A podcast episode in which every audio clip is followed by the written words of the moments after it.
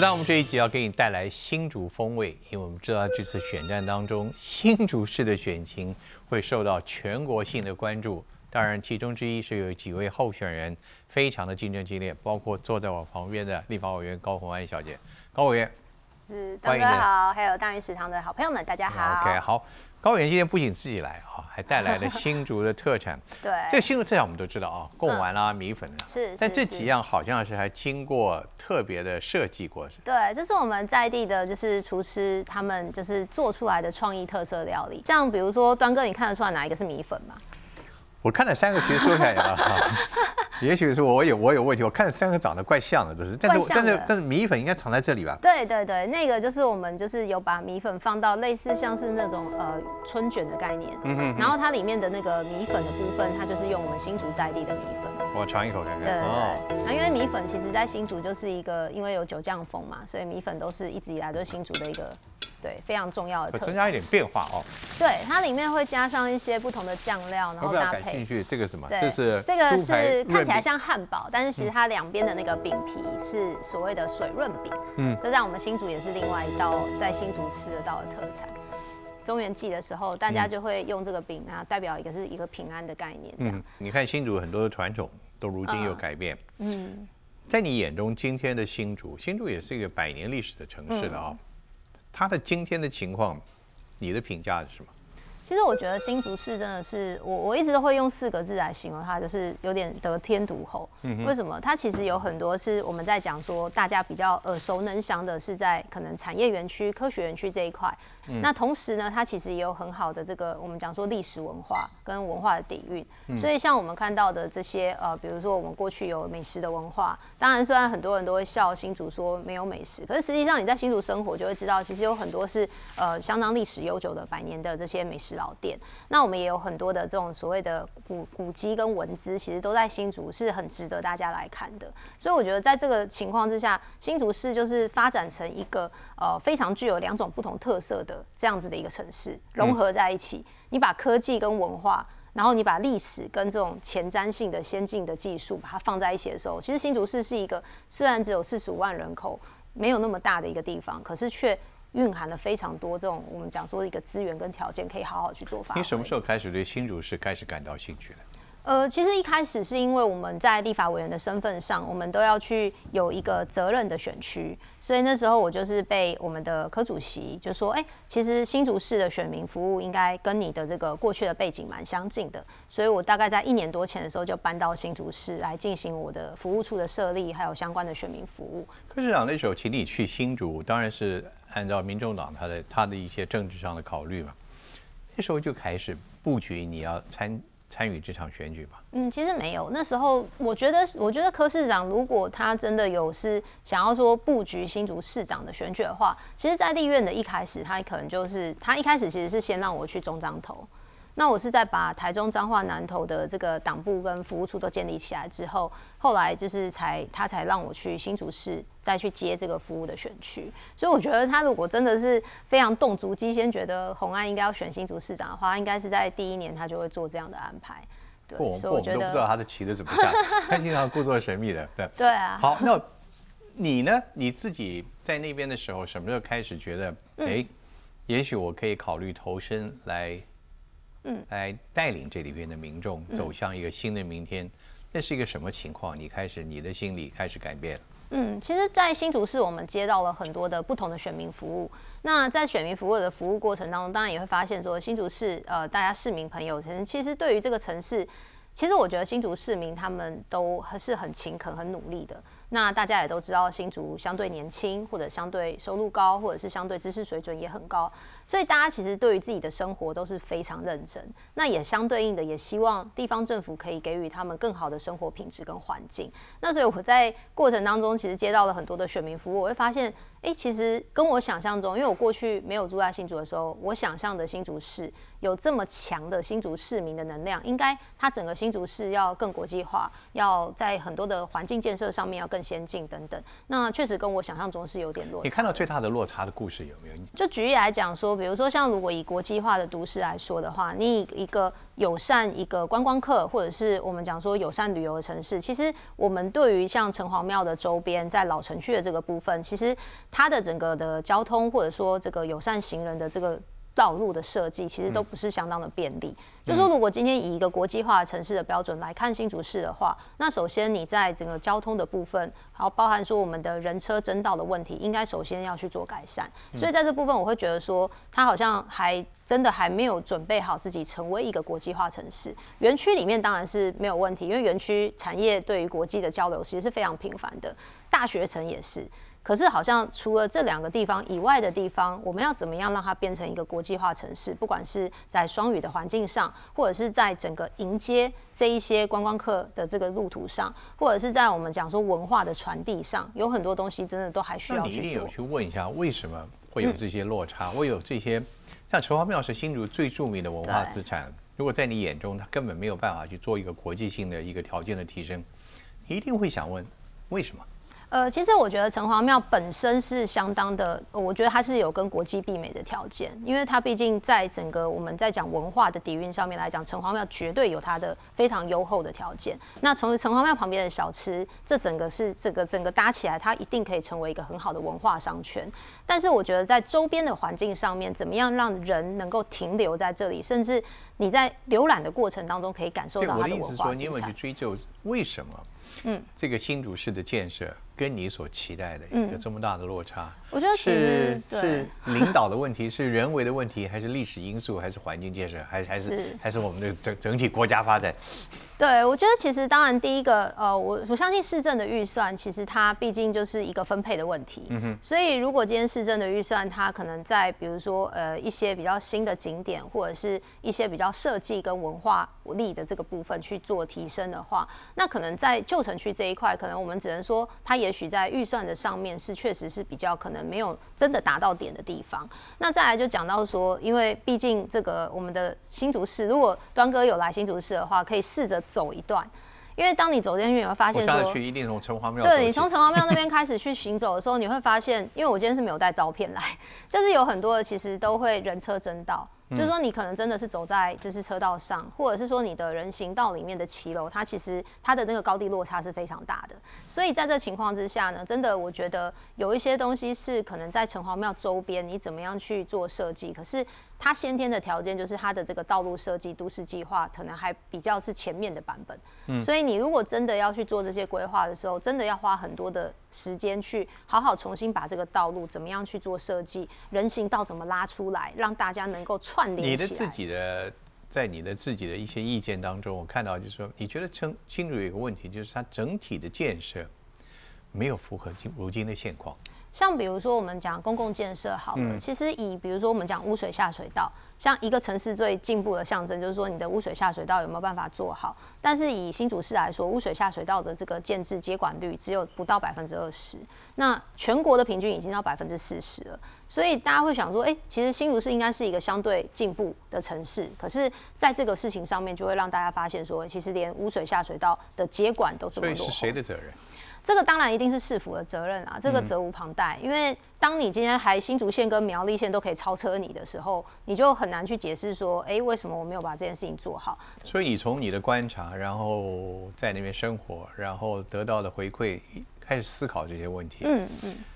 就拿出勇气要举进来投身新竹市长选举吗？就这么简单吗？对，其实当时并没有想象说到现在现在打成这个样子。对，就是说当时确实只是一个很单纯的想法，就是说，那既然有这个机会，就是说，哎，其实呃大家也都还蛮期待的，也蛮看好的。那我们有这个机会可以出来争取为大家服务，那我觉得就。勇勇于尝试这样的一个机会，因为当时是一个市长哎，是啊是啊，市长你要领导四四十几万人口，再加上科学园区的啊，嗯，我们估计它有效人口应该在五六十万了啊，新竹呃四十五万，四十五万人啊。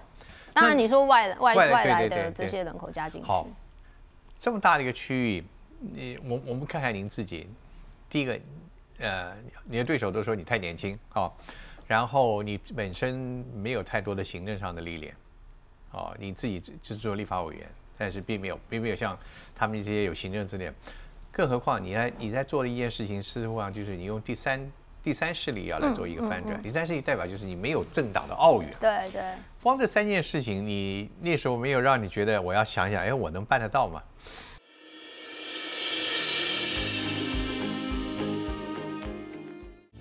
蛮多就是包含柯文哲市长啦，甚至像是呃卢秀燕市长，其实我们都会询问他们说，哎，其实像他们在担任市长的时候，他们大概会呃遇到比较难的处理的问题或者是什么，就会跟他们开始请益。所以在这个过程里面是慢慢的去呃加深自己对于市长市政的这样子一个职务到底应该要怎么样来进行。其实你至少要先有个底气，知道这是什么样的一个状况。那再来就是说，其实执行力的部分，我觉得在这部分的话，其实我从我过去。的每一个角色上面的话，包含到立法院，其实大家也会讲啊，说，哎，其实我过去也没当过立法委员，可是我们一到立法院，其实第一个会期就可以获得公民评鉴的第一名。那我觉得在这整个过程里面，就是你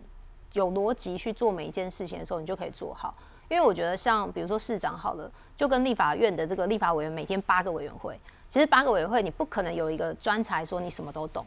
可是像市长，其实市政上面有很多种不同的一些不同的方面，其实你也不可能每一个都懂，但是它就是一个你要怎么样运用这个团队，运用这个市政的理解跟判断能力，去把预算做好的分配跟政策的执行，我觉得是这样子的一个慢慢的过程，去知道说，哎，自己确实会觉得这个这个工作有挑战性，但不见得不能模式是我用的五个字啊，嗯嗯，你们两个的有相似之处吗？你觉得？你说柯文哲模式吗？嗯，因为你刚才提到嘛，他他情况就是一个素人，然后直接投到这个市长选举成功了，然后呢八年，他自己也讲说，你看我来，我我什么也没带来啊，对对他说举目无亲。对，所以我就想说，如果说我们他有他的模式在你身上，嗯，你觉得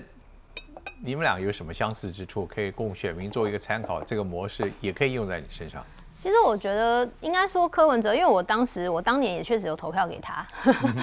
但我投给柯文哲的时候，我其实对于他的期待就是说，呃，过去可能我们讲说政党，政党当然大党的澳元有它的好，也有它的包袱，所以我觉得投给就是像柯文哲，基本上第一个他呃是不是那时候是医生出来的，所以大家会觉得他的。能力好，比如说至少说在聪明才智或者是能力上面，对于这个工作看起来是一个高压的情况，他其实是可以去胜任的。那再来就是说他的这个我们讲说没有包袱的话，比较不会有我们传统对于政治人物那种 好像就是诶很会一些什么有一些不当的利益或者什么的这种观念，比较不会在他身上发生。所以那时候其实我就会觉得。哎，那新竹市目前看起来就是，如果候选人是蓝跟绿，一定会推各一个。那我们等于是一个新的选择，去放到这个 pool 里面，像是什么鲶鱼的感觉。那我们放进去之后，我们来提我们的政见跟愿景跟想法，那大家可以来这样子对，在理念上面跟能力上面去做一个判断跟竞争。其实我当时的想法很简单。所以，我我们就以这两个比较来讲，你说第一个，你可能跟类似当初柯文哲投入选战的时候没有包袱，嗯。他是一个新的人，对，是一个新的形象，但光这两项还不够哎，嗯，你可能还有更多的理由来说服选民要投给你。你你觉得除了没有包袱，除了年轻，嗯，清新，嗯，你觉得还有什么条件在今天的选战当中你是突出的？嗯。我觉得当然还有几个，有两个点也是我这边比较特别的地方，跟其他两位候选人差别度。第一个当然就是国际化的部分。那因为我刚刚有讲嘛，其实新竹市本身它必须。真的是要走向国际，那走向国际，我觉得产业自己努力或大学自己努力，就已经在国际的交流上面已经做到很多的他们能做的事情。但是你整个新竹市政府，我们的环境要怎么样来做提升？那我们的市民的这个双语环境的这个教育要怎么样来做进行？我觉得每一次谈到这个点的时候，其实不管是在家长的产或者是产业的角色，其实他们都还蛮认同的。那再来，当然就是包含说我们讲到科技的这一块。那因为毕竟竹新竹市有科学园区，那我也谈了很多智慧城市的这样子的一个政策，所以其实科技的背景确实也在这个部分可以帮助很多。那最后一个当然就是呢，其实我觉得这个也不是我一开始设定我的角色可以办到的事情，但是很多人对于我在立法院的咨询跟呃准备资料的这个能力，然后解读预算、审查预算能力，他们会觉得。新竹市过去的公共建设，他们觉得有很多，就是像比如说十二亿的棒球场打了两场不能用，到现在也都还没办法使用。他们会觉得说这里面是不是有一些是可能有一些问题，或者是在供应商的评比上有没有什么不公平的状态？所以呢，这个是后来我在选举的过程中才发现，大家还有一个期望加注在我身上，是觉得你在立法院在质询在揭弊上做得很好。是不是在新竹市，你也可以帮我们去看一看过去的这些工程到底是有什么样的问题？这是我真的过去没有想到的。我我一直想一件事情，你是科技人出身，事实上很多人说你想把科技、把数位力量带进到里面，你的科技潜能、你的科技能力、科技背景，到底跟你将来的施政，嗯，可以有带来什么样的直接帮助？你所谓把科技带入施政，你能举一两个例子？将来如果真的你能入主新竹市的话？你的科技背景真的能让新竹市民看到什么样的市政的改变？我举例来讲，像很多的市民朋友，大家如果要去做一个呃，就是我们讲说市政的这个服务的时候，他可能过去他需要去找很多的窗口。那我们现在就是像，比如说我谈我谈的这个新竹通，它就是一个 App，可以去把所有这些市民的服务用单一窗口的方式去做处理。那这样在效率上也会比较快。那这个都是国外现有的一些其他的一些先进城市，他们本来就有在做的一些整合这种市民的服务在同一个单一窗口。那同时刚刚有讲到像交通的问题，像教育的问题，其实。有科技的这个应用在里面加注进去的时候，其实这个它会有一个翻天覆地的改变。这个不是只是在市政而已，在各行各业现在都在发生。像比如说疫情之后，我们看到数位的教育、远距的学习其实都非常的多。那我们在新竹市，我提的智慧校园，就是希望未来我们的这一些课程是可以变成是一个云端的教案共享的系统。那孩子们的这个学习的数据，他也可以在学习大数据的系统上面去做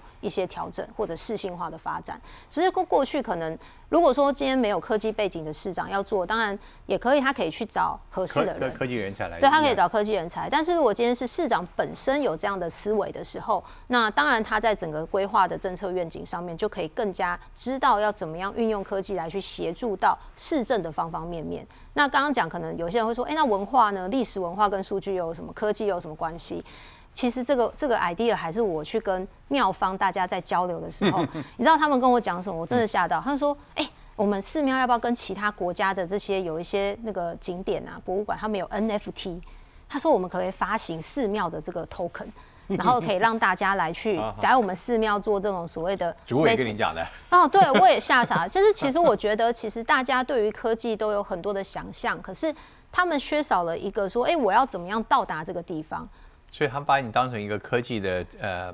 一个代理师。他们会说，他们会说，请帮我放到证件里面去。对，像比如说美食，其实要数位行销，或者是说像农特产品要这个线上的一些不同的销售模式，比如说无店面的这种销售模式，他们就会很希望说这个可以成为我们的证件之一。你自己在这方面，除了因为刚刚我听你讲的这些都是非常有意思。你有没有会有选民或者要求你？呃，高委员，你应该告诉我们一下，你除了科技思维之外，你在感情上，你在大家的情感，在这个作为一个领导者的，呃，温和的，或我我不敢用温柔两个字，好像因为在感情感性方面，嗯，你有没有自己怎么介绍你自己？我其实我确实啊，我自己本身哦，就是。有时候在跟选民互动的时候，其实我都真的还蛮感性的。有些时候，其实他们会跟我讲一些话，然后让我真的会眼眶真的会湿湿的。就是像比如说，他们可能就是会呃，比如说像我一次遇到一个基督徒，然后他就直接在路上帮我祷告。然后其实我觉得他祷告这件事情，我也就是跟着一起做。可是他讲的内容就让我真的眼眶湿湿。然后他就看到我，就是眼眶是，他也吓到，他想说，哎，不是帮你祷告，就是你怎么会？然后我就跟他讲说，哎，其实你刚刚讲的内容真的很符合我最近的心境，对。然后他们就会觉得说，哎，真的就是，其实我还是有很感性的一面。那比如说像我们在就是呃选举的过程，总是会遇到很多的长辈，那可能跟长辈互动的过程当中，其实也会感受到说，哎，如果这是自己的爸爸妈妈的时候，哎，你会希望他怎么样可以过得更好？那比如说跟他们一起做运动，跟他们一起跳舞，跟他们一起唱歌，尤其他们很喜欢听我唱台语歌，所以我觉得在这方这些方面互动的过程当中，是可以表现出，哎，其实你的感性的一面，其实是可以让大家看得到。所以，所以我后来就是也会在排行程的时候，当然有排宣讲的政策发表的，但是我觉得在家户拜访啦，或者是一些我们讲说照顾关怀站跟长辈互动的这种。行程上面，可以更让大家认识高洪安是一个什么样的人。那我觉得，也许就是因为过去执询的那个犀利的画面，跟实际上本人的反差比较大，所以大家回去呢也会帮忙传讯息给其他的朋友。因为有瓶酒是你带来的哦，对，这这也是一个选民的故事，是吧？哦，对对对。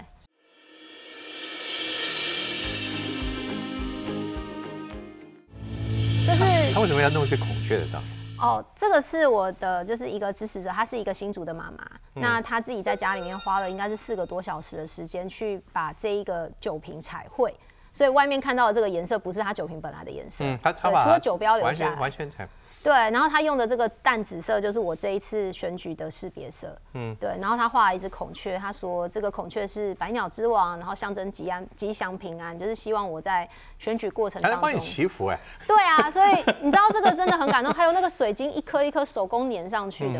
所以我后来我就是收到之后，其实我当下也觉得真的是一个一方面当然是说很感谢他的用心，另外一方面就是放在我的办公室。对，就是看到的时候就想到说，你作为一个再苦都要吃下去。对啊，我再苦就要。对啊，可是我们这么多人在支持你。所以在这个选战里面，这么信路打的这么样的激烈哦，这个，嗯，你又是一个年轻的，而且你是一个科技人，你看一切都要表现的冷静哦，清晰的头脑。你有时候会不会觉得自己要一定要把自己弄得很坚强这一面，有点辛苦？哇，也有时候撑不住啊，对啊，有时候也是也是会不不小心表现出来说，可能真的没有那么坚强的那一面啦。但是我觉得，毕竟我意思就把把你本性露出来，是不是一个？其实我都还蛮蛮那个的，就是其实我觉得有时候幕僚大家也都会提醒我啦，就是说呃，就是像比如说我上一次真的就是不小心在直播当中就是有哭。那后来其实当然大家舍不得心疼归心疼，可是也是会有很多人跟我讲说，就是要坚强，就是说你当然你你可以就是说在这个压力来的时候，你可以去呃宣泄，可是还是要努力，就是让自己在外面能够让大家看到阳光正面的这样子的一个形象，这样，所以确实是会有人跟我提醒啊，对，但我自己是比较对难难藏得住心事啊。这个选战的考。这个压力，嗯，在你长到这个年龄，是不是一个很出乎你预料？长到这个年龄，呃，对啊，我觉得长到哪个年龄都是蛮出乎意料的吧。因为这个这个压力，应该说，嗯，当然当公众人物，可能免不了就会有这种，就是呃，会有很多人的关注啊。那甚至可能，当然也会招来很多的一些攻击，甚至人身攻击也会有。所以一开始确实会心里面会觉得很不适应。但是后来就是，我觉得人也是一个蛮怎么讲，就是会自己适应习惯的一种生物吧。所以其实到了现在，已经开始慢慢就是说，会觉得说这一些攻击，其实当然全台湾你不可能要求说所有人都是都是跟你站在同样的一个政党倾向，或者是他跟你有同样的想法。台湾之所以民主，就是因为有很多不不同多元的声音。那如果是那种真的是太人身攻击的那种谩骂或者是回谤的，那你就不要看，因为。当别人看到的时候，他也会觉得怎么会有这样子的言论？所以我就是慢慢的在调试自己，就是说，呃，把自己的事情做好，然后该做的事情做。那真的做错的事情，我们也是可以道歉去承认。那所以我觉得在这样的一个原则之下，就是把自己的每一天过好就好，就会比较豁达一点。你一定有些调调试的方法吧。嗯。你你你。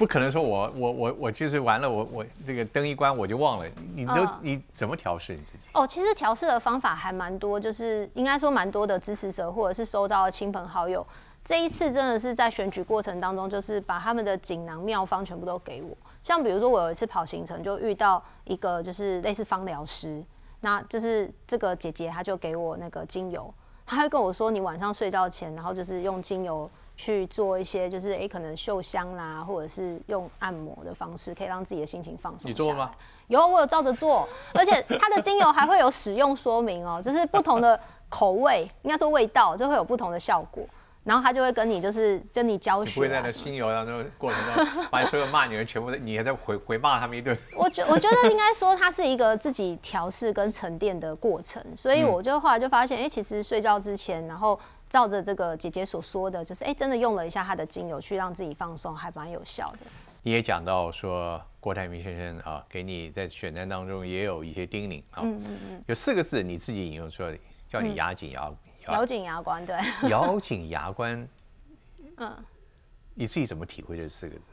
呃，我是我有时候，因为我有时候会觉得，其实郭董本身呢，他，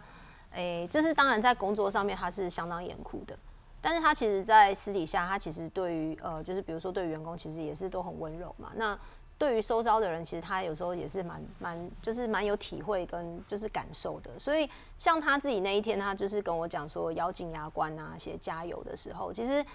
我也真的那时候也是有一点点感性，我就觉得说，嗯，就是有收到他的关心。那 咬紧牙关就会觉得，嗯，好，就是表示我还要继续坚强下去。对，然后像比如说柯文哲好了，柯文哲市长的那个关心方式又不太一样。柯文哲是每次关心他就会先跟你讲一句说，就是他会传讯息来，然后就说我不是一个很会安慰人的人，但是我要安慰你。他就先打预防针，就觉得反正你就是继续做好你自己啊，什么什么的。对，那我觉得。呃，大家其实都是站在。但因为我刚刚讲，你们两个比我这个年龄又大那么多，你们两个经历的事情可不是我今天现在在这边所经历的事情。我今天为什么要来做这个，要要承受这些？你不会觉得那种委屈是他们真的能够体会的吗？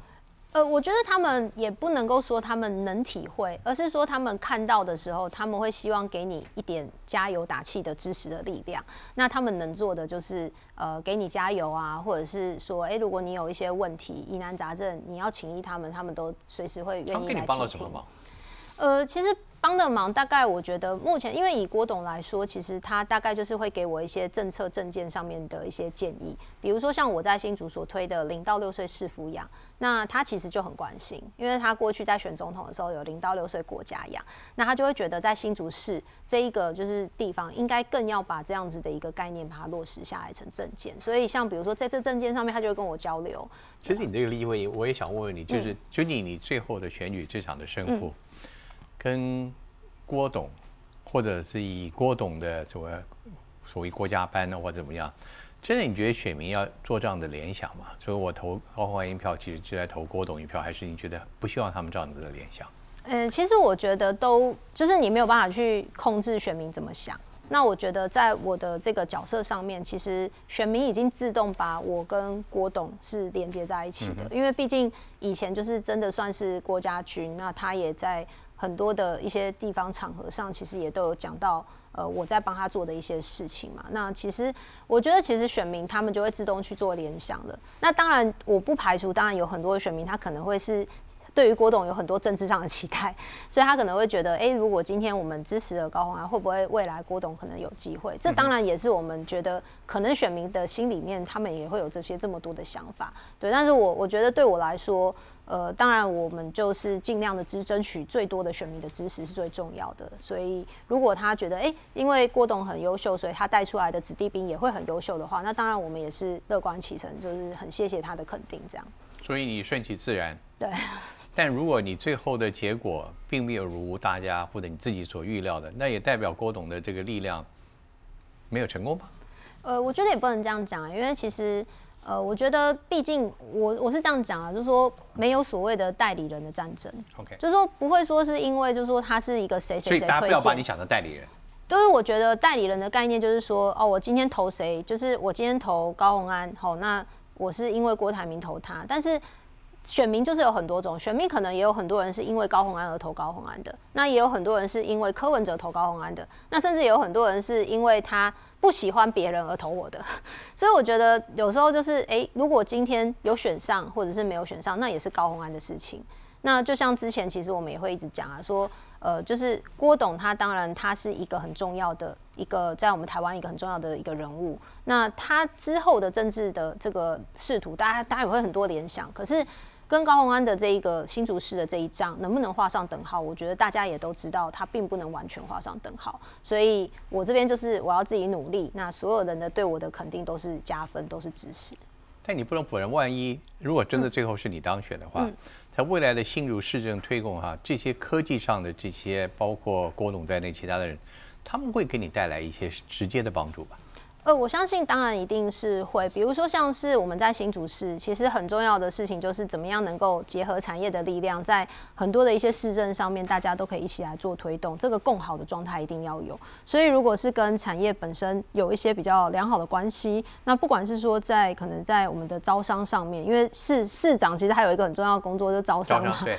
对，那招商上面的话，其实当然这个人脉跟资源在一些拓展不。甚至可以说国际的这些招商上，那可能会让我们省去一些一开始就是怎么讲，就是突破一开始完全没有门路的时候，你是还是有一些门路可以去处理这件事。那当然还有包含说整个园区，就像您前面讲到的，就是诶，可能像有一些科技产业在地的，他们可能对于园区的一些规划，他们也会有很多的想法，甚至园区的周边。嗯那在这个方面，我们当然就有很多，等于是有很多的一些呃专家可以一起进到我们的这个智囊团里面来去一起思考，我们的新竹可以怎么样可以变得更好。你当时也承认，有很多人把你解读成某种代理人战争的这个人，不管怎么样。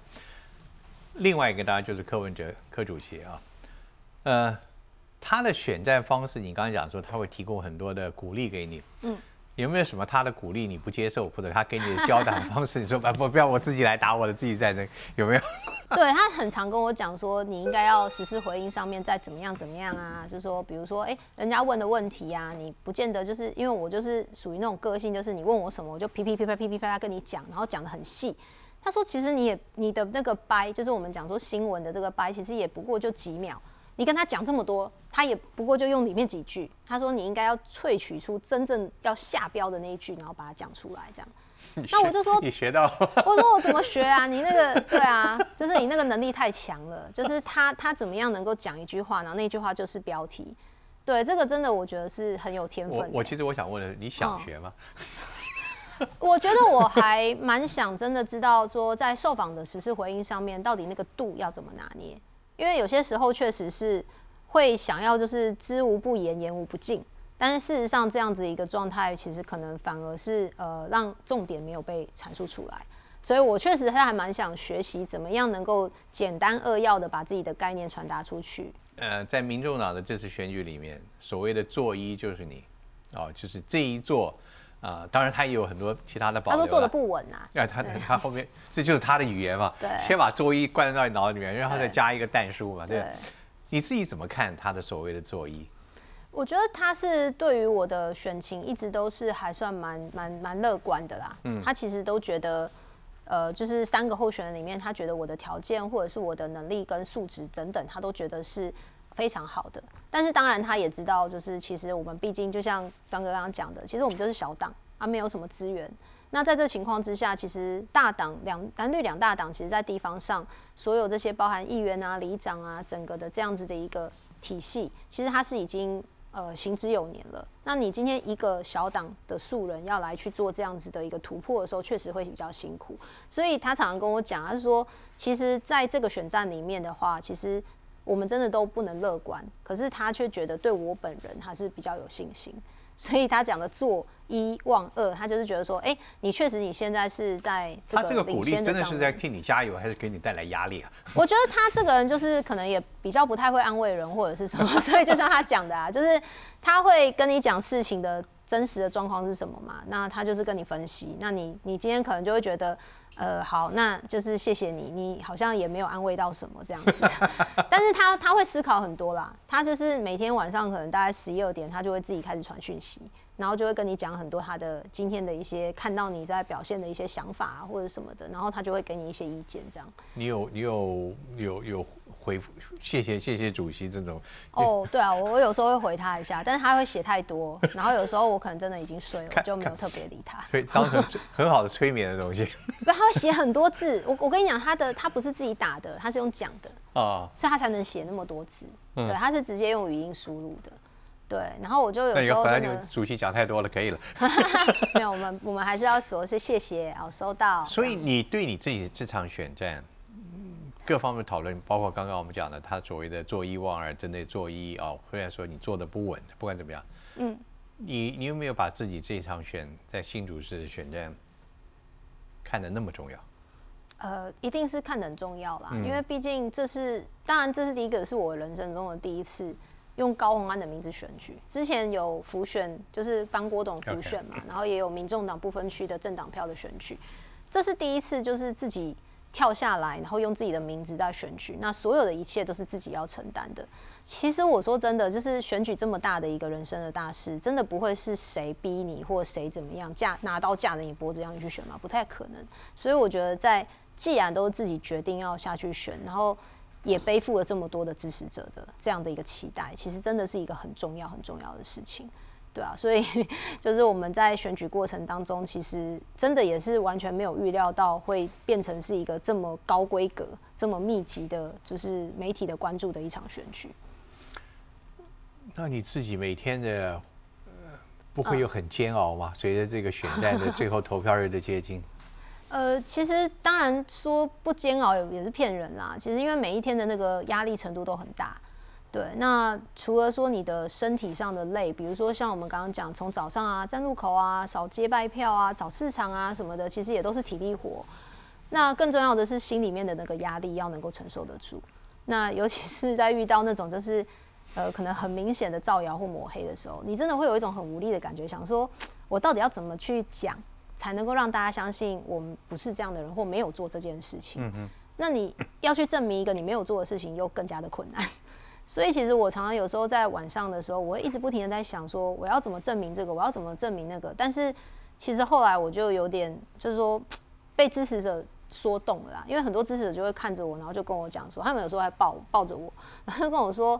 其实你真的不用去回应每一个人的那些指控或谣言，因为大家都是用一个问号，然后就就是要你去回应。但是说真的，其实我们的支持者看到都会觉得这些。所有的这些指控，其实有些真的是很荒谬。那他们也会很生气，说：“那你为什么还要回应？”我就跟他们说：“因为我被媒体记者的那个大哥的镜头堵着，我必须得回啊。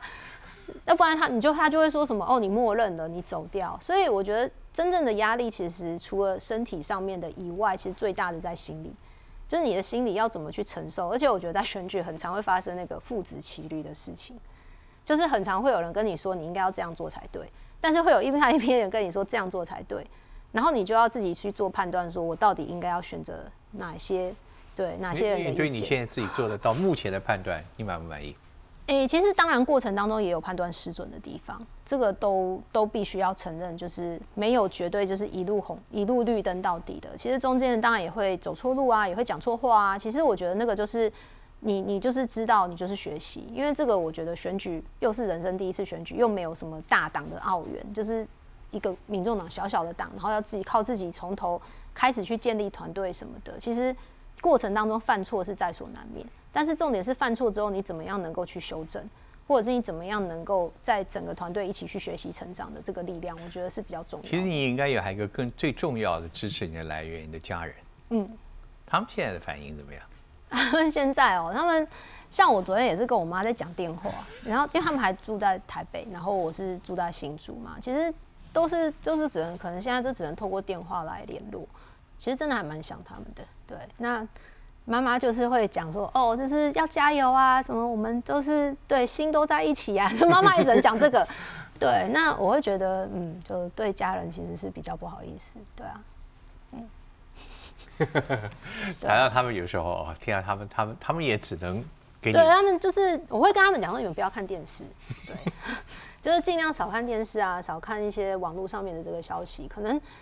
我我说真的，我有时候一种感觉，就是我在看到呃某些台的节目的时候，或者新闻的时候，或者是我在看到某一些网络的上面的时候，其实你关掉，你会觉得这世界好像这些都没发生，所以你的生活还是很正常。然后你走到地方上的时候，大家还是都给你很暖心的支持跟拥抱。所以我就觉得这其实好像有点奇怪是。其实好像在电视上、新闻上，或者是在网络上发生的这一切，它并不能够代表我们的全世界。就是说，在这些地方里面，它可能有一些内容，也许它可能是可以被操控的，可能它的倾向太过明显。可是，其实整个我们的社会上的人，大家是不会被操控，大家还是有自己判断能力。所以我有时候就是把它关掉之后，我走出来，走到邻里，走到巷弄，其实大家的那个温暖的这个互动，才是最真实的。所以我有时候会觉得反而是跑这个行程的时候，感觉上心里面会比较快活。到目前为止，你觉得你受到最大的鼓励有没有哪一句话，或哪一件事情，或哪一个人，是你自己妈妈或怎么样？你真的谁的鼓励会经常在你最委屈的时候，你会想起他？那那一天，其实我在路上，呃，就是拜票的时候，其实就有一个妈妈，她背着小孩子，她就真的跑过来，然后抱着我，她跟我说，呃，就是我懂，就是你不要怕，我们都在。但我不认识他，然后我就觉得，就是原来就是一个不认识的人，但是他可以就是说看到这些对我这么的，就是讲那些坏话的新闻，可是他还是愿意就是过来帮我做这样的加油。那他也跟我说，其实他们都知道，所以你不用去解释。然后我那时候心里面我就有点就是觉得说，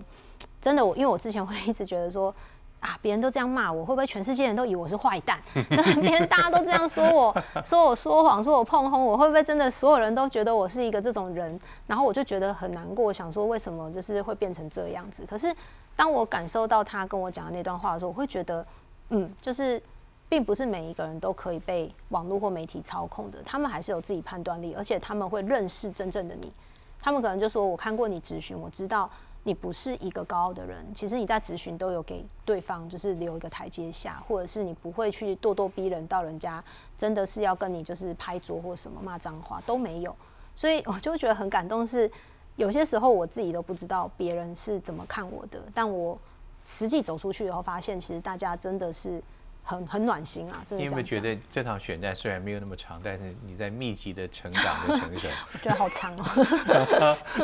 对，真的成长的，真真的算是一个非常，诶，算是历练啊。就在这段过程当中，是很快速的去在被打击啦，然后要反击啦，或者是在地方上的，真的不如当初去当老师。我觉得人生的机遇就是这样。我我其实常常，我到我到庙里面也会常常去拜拜，然后。有时候也跟师兄师姐在聊，我说他们会跟我讲说，其实每一个人可能在，就是你在这个时间，你有这样子的一个使命，好，或者有这样的一个机缘，你必须要出来承担这些事情，那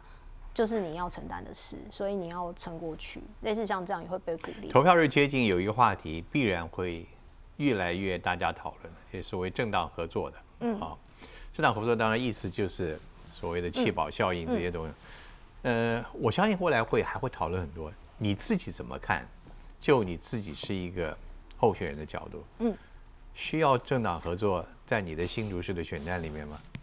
我觉得，其实，在新竹市的选战，政党合作，我说的是官方合作。嗯，我觉得官方合作是很困难的一件事，因为对于政党政治来说，大家既然已经提名的候选人，那大家想当然了，大家就是要官方上，大家一定要去支持。所以你说。今天一个政党提名了之后，在最后的关头把自己的候选人抛弃，我觉得在任何一个政党都不会做这样的事情。但是为什么我讲说这不是官方的操作？是说，因为大家就是选民是有自主性的，所以今天这个选民，也许他是国民党籍，或者他只是偏蓝，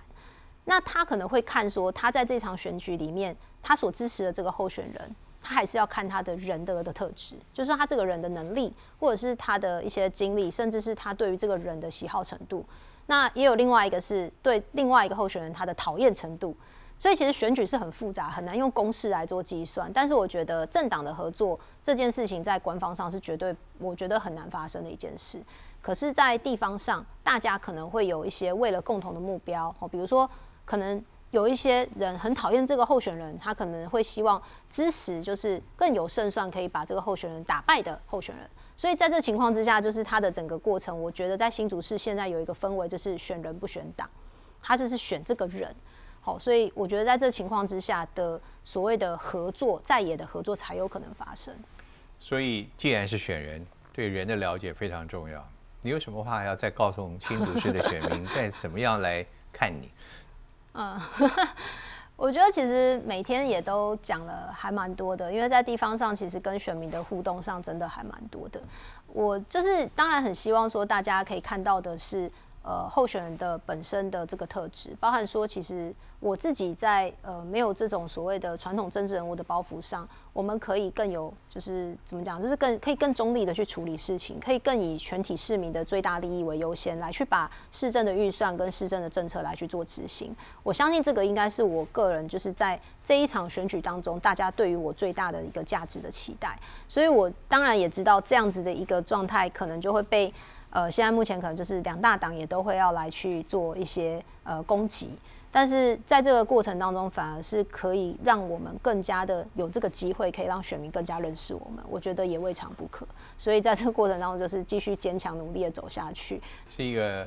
快速成熟成长中的一位候选人。呃，对，对，就是其实我觉得我自己的话，就是有一个特质，就是说角色的切换上可以呃很快速的去吸收跟学习，然后去。把自己的能力发挥出来，所以为什么其实当时有很多人说，哎，你这个明明就是资讯工程的，然后你怎么来做这个立法委员的时候，其实我们也是很快速的可以把立法委员的工作能够努力的步上轨道。我觉得这是我自己过程当中的人格特质跟能力的展现，所以我相信在新竹市政府的这一个部分，我们也会一样秉持这样的精神跟我们的能力把它做好。